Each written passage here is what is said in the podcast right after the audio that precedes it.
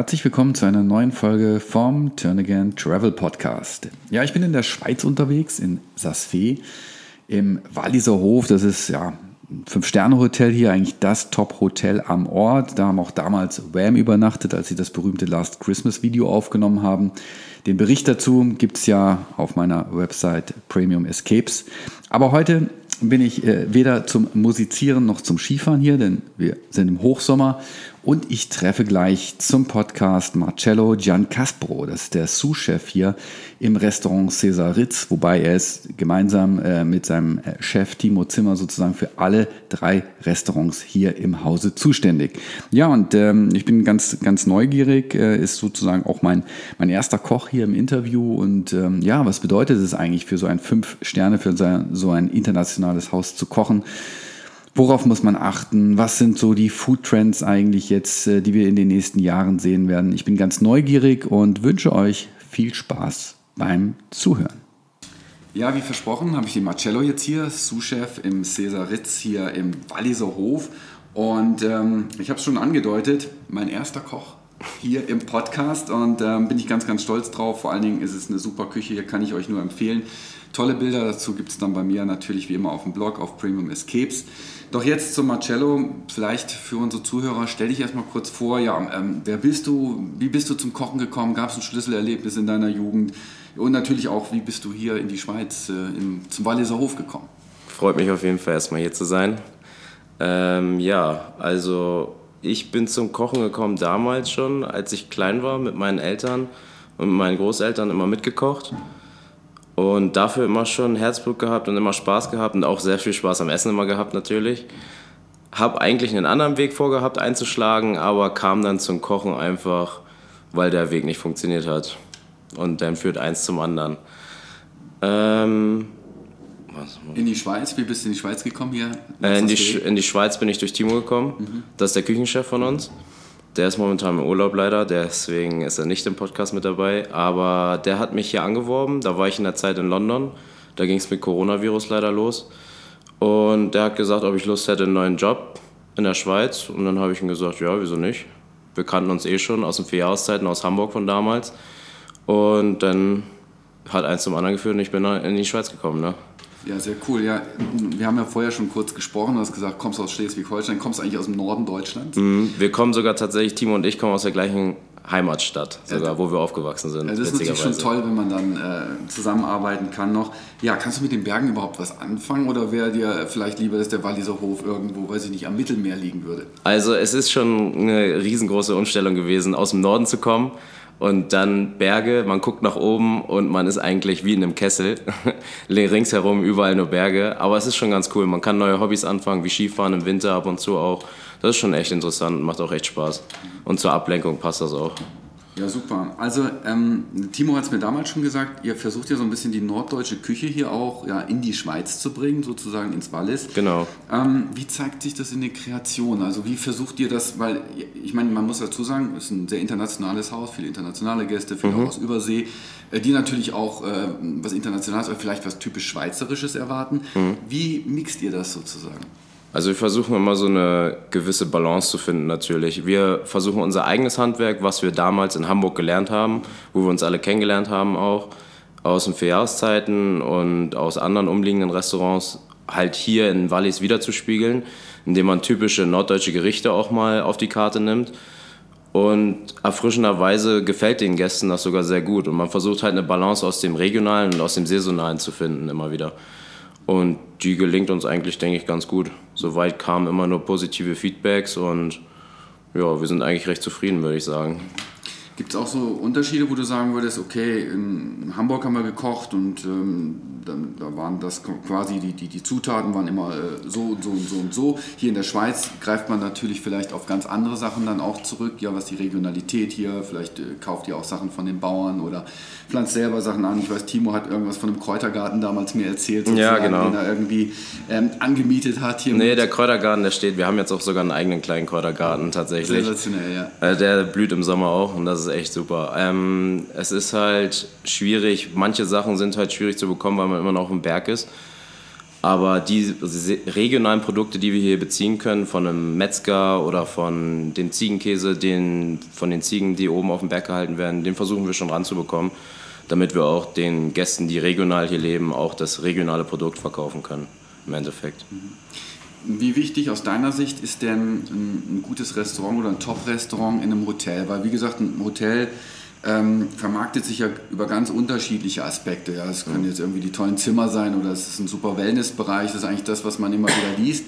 Aber jetzt gibt es hier natürlich auch mit dem Cäsar Ritz ein, ein, Restaurant, was sozusagen natürlich auch über die, ja, über die regionalen Grenzen hinaus bekannt ist. Also wie wichtig glaubst du, ist das eigentlich für ein gutes Hotel? Also es ist schon immer wichtig, wenn ein Hotel ein gutes Restaurant hat. Es ist teilweise auch ein Aushängeschild, würde ich sagen. Und gibt dem Hotel auch eine gewisse Prestige, würde ich behaupten. Mhm. Denn wenn man schon versucht, für Punkte zu kochen, was wir ja auch tun, und wir hoffen natürlich auf mehr Punkte, äh, dann hat man schon gewisse Ambitionen und möchte ja auch, dass der Gast ein Erlebnis hat, wenn er bei uns essen kommt. Und dieses Erlebnis versuchen wir jedes Mal, also wenn wir die Karte ändern, immer wieder neu zu gestalten und den Gästen neu zu verkaufen. Mhm. Jetzt, jetzt, bin ich als Gast sozusagen, jetzt kommt eine etwas gemeine Frage. Ja, ähm, als Gast sozusagen habe ich hier die Qual der Wahl. Ich habe drei Restaurants mhm. im, im Walliser Hof, ja, und natürlich ähm, möchte ich immer die tollen Kreationen von äh, Marcello und dem Timo haben. Und ähm, wie sieht es denn jetzt aus, wenn ich im Cäsaritz bin? Klar, das merkt man auch. Ja, das mhm. ist wirklich Fine Dining. Ähm, da steckt ihr wahrscheinlich mit Herzblut drin. Ich kann hier aber auch eine Pizza essen, ich kann hier einen Burger essen, ich kann äh, Schweizer äh, Spezialitäten, ein Raclette äh, essen. Wie sieht es denn in den anderen Restaurants aus? Wie, wie schafft ihr zwei das eigentlich dann auch zu sagen, okay, ähm, ihr zeichnet dafür auch verantwortlich oder versucht da vielleicht auch mal irgendwie eine neue Kreation mit reinzubringen? Also was mit den anderen Restaurants ist, ist zum Beispiel, wir versuchen die Rezepte, die wir für einen Burger oder für ein Ossimbuco oder sowas hatten, die wir selber mal gekocht haben, auch natürlich selber mit auf die Karte zu bringen und selber mit reinzubringen und den Köchen beizubringen, die natürlich neu zu uns kommen. Und in einem Stübli, in eher einem klassischen äh, Schweizer Restaurant, so, wo es Fondue, Chinois gibt und sowas, da ist halt schwierig. Da versuchen wir, wie gesagt, die regionellen Produkte eher zu beziehen, damit wir auf jeden Fall auf die Qualität uns sehr gut verlassen können dass da die Qualität für den Gast gegeben ist. Muss man eigentlich, wenn man, wenn man loslegt, du hast ja gesagt, vorher warst du in London gewesen, mhm. davor klar Deutschland dann auch, in Hamburg. Ähm, jetzt ist man in der Schweiz und jetzt hat man natürlich auch Sachen wie, wie mit, Rösti zu tun ja, und äh, Raclette, wir hatten es vorhin. Macht man da so einen Crashkurs, äh, Crashkurs äh, Schweizer Gerichte, dass, dass man auch in die, in die regionale Küche hier reinkommt oder wie geht das? Also Crashkurs wirklich nicht, würde ich nicht behaupten. äh, ähm, wir haben ein, zwei Schweizer, wir haben einen Schweizer Azubi, den Angelo, und witzigerweise hat der uns auch einmal ein Rösti gezeigt. Die machen den halt komplett anders, okay. als wir ihn in Deutschland gelernt haben. Aber es ist immer witzig zu sehen, wie die anderen Leute es machen. Aber viele Wege führen nach Rom, wie man sagt. Und im Endeffekt ist es wichtig, dass dem Gast das Essen äh, schmeckt. Ne? Ja, absolut, absolut. Ähm, ja, vielleicht vom, vom Team her, vielleicht wie groß ist so euer Team und was mich immer interessieren würde, ähm, wie, wie stark könnte so ein Team eigentlich auch auf Autopilot arbeiten? Also könntest du sagen, aber das Timo, heute gehen wir mal angeln, lass die mal und ähm, die bringen trotzdem ein Top-Gericht sozusagen mhm. zum, zum Gast. Ja? Oder ja, inwiefern ist es wichtig, dass ihr wirklich auch am Abend die Präsenz zeigt und wirklich immer da seid? Mhm. Also unser Team fasst momentan 16 Leute mhm. und das ist Saisonbetrieb halt immer noch, darf man nicht vergessen. Dadurch sind Saisonkräfte ab und zu im Winter mehr und im Sommer ein bisschen weniger. Es kommt halt darauf an, wie viel los ist. Wenn wir mehr Leute brauchen, dann stellen wir im Sommer noch ein, zwei Leute mehr ein. Aber momentan fahren wir mit 16 Leuten und fahren eigentlich eine gute Schiene. Und auch wenn Timo, der jetzt im Urlaub ist, und ich, wenn ich jetzt frei habe, man kann sich auf jeden Fall auf die Leute verlassen. Und wenn wir jetzt mal sagen, wir sind eine Woche nicht da, ich bin ja zum Beispiel im Juli auch, Anfang Juli nicht da und Timo ist auch noch im Urlaub, dann müssen die das eine Woche alleine machen. Und das schaffen die auch. Wir verlassen uns auch auf die Leute. Wir haben immer recht Leute aus unserem Bekanntenkreis rangezogen, auf die man sich immer verlassen ja, kann und die richtig. auch in der Küche für einen da sind. Ähm, wie sieht denn bei euch so ein Kreativprozess aus? Also vielleicht auch, wie oft gibt es denn eine neue Karte, ja, wo ihr sagt, okay, jetzt setzen wir uns mal wieder zusammen, irgendwie ähm, ganz neue ähm, Gerichte, neue Menüs und so weiter. Äh, wie oft macht ihr das und wie sieht so ein Prozess dann aus? Also wir versuchen die Produkte saisonal so gut wie möglich zu verarbeiten. Wenn wir mal jetzt war Bärlauchzeit und Spargelzeit. Spargelzeit endet jetzt, dadurch werden alle Spargelgerichte innerhalb der nächsten Woche wahrscheinlich von der Karte gehen. Und ich würde sagen, so einmal, einmal bis zweimal im Quartal ändert sich das. Mhm. Oben im Cäsaritz. In den anderen Restaurants, in dem klassischen, beim Stübli, da bleibt die Karte bestehen. Das ist eine beständige Karte. Wenn wir mal ein, zwei neue Produkte wie ein anderes Trockenfleisch haben, dann nehmen wir das mit auf die Karte. Und im mediterranen Restaurant ändert sich das von Saison zu Saison. Da gibt es einen Wechsel bei der Karte. Und wenn ihr jetzt wirklich sagt, okay, jetzt probieren wir was völlig Neues aus, ja, irgendwie, dass man sagt, okay, wir, wir mixen Zutaten zusammen oder, oder auch ja, Beilagen, die vielleicht, wo man denkt, die passen überhaupt nicht zusammen, ja, mhm. und ihr probiert irgendwas aus. Gibt es dann auch schon mal den Moment, wo ihr sagt, boah, nee, das kannst du jetzt wirklich nicht essen? Also es gibt ab und zu schon so ein, zwei Kreationen, wo man dann sagen muss, okay, runterschlucken ist in Ordnung, aber es könnte besser sein auf jeden Fall. Aber man sucht sich halt auch immer wieder, man orientiert sich ja an den Kollegen auch, mhm. wie an den drei Sterne, an den zwei Sterne Köchen und sowas. Da kann man sich ja auch gute Rezepte von Büchern holen. Wenn man mal essen geht, schön in einem Sternenrestaurant oder in einem Fine Dining, kann man sich Einblicke holen, was gut zusammenpassen könnte und dann versucht man das selber halt auf seine eigene Art umzusetzen und mit seiner eigenen Handschrift auf die Karte zu bringen. Mhm. Gibt es hier eigentlich auch sowas wie ein Testpublikum, wo ihr sagt, okay, das probieren jetzt erstmal die Kollegen aus der Küche oder, oder irgendwie der Hotelmanager oder weiß ich nicht. Äh, also wenn wir gerade die Kreation machen und gerade mal was fertiggestellt haben, der, der vorbeiläuft, darf probieren. Okay. Und ansonsten, bevor eine Karte geschickt wird von uns, versuchen wir immer einmal mit dem Service uns zusammenzusetzen und mit dem Service zusammen die Karte durchzuprobieren, damit man dann auch ungefähr die Weine darauf abstecken kann, mhm. natürlich, was zu welchem Gericht passen könnte. Mhm. Ja. Ähm, was sind denn für dich so Food Trends, wo du sagen würdest, ja, da geht es jetzt eigentlich so die nächsten ein, zwei Jahre hin oder, oder ähm, hat man vielleicht bisher noch nichts von gehört oder vielleicht auch eine eine internationale Küche, die jetzt plötzlich eine Rolle spielt.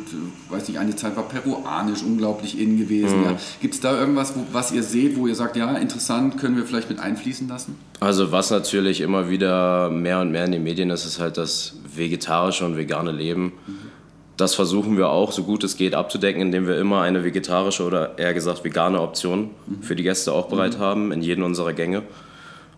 Aber so Foodtrends, so für mich würde ich sagen, die Küche ist nichts, was neu erfunden werden muss. Da kommen ein paar Silikonformen neu dazu, in denen du schöne neue Formen machen kannst, ein paar Blätter und dann das damit Deko hast. Aber Küche kann man nicht groß neu erfinden, glaube ich.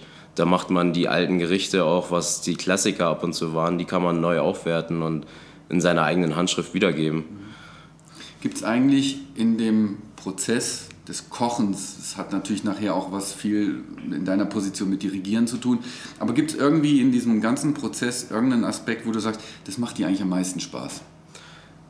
Also, wenn richtig viel los ist und die Leute alle konzentriert sind, muss ich sagen, und jeder weiß, was er zu tun hat und jeder Handgriff sitzt, dann fühlt man sich schon besonders ab und zu. Das ist schon ein schönes Gefühl, wenn jeder seine Arbeit macht, jeder läuft Hand in Hand, jeder hilft jedem anderen, wenn er mal Hilfe braucht und das ist schon ein super Gefühl. Und das ist auch diese Team, das Teambildende. Wir kennen uns alle, wir vertrauen uns allen und dann, wenn auch richtig schön viel los ist, wir sind auf jeden Fall immer darauf, können wir uns verlassen, dass der andere 110 Prozent gibt, genau wie man selber es versucht. Mhm.